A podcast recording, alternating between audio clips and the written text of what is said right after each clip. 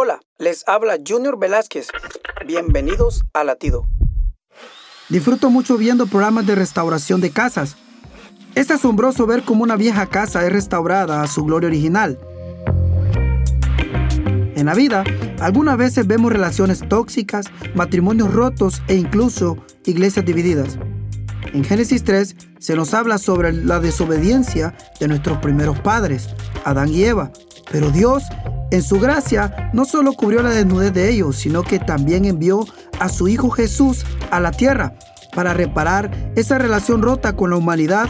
Y nuestro Señor Jesús tuvo que morir para que esa restauración fuera posible. Acepta ese hermoso sacrificio de nuestro Señor Jesús y restaura tu vida reconciliándote con Dios. Latido les llega a través del ejército de salvación.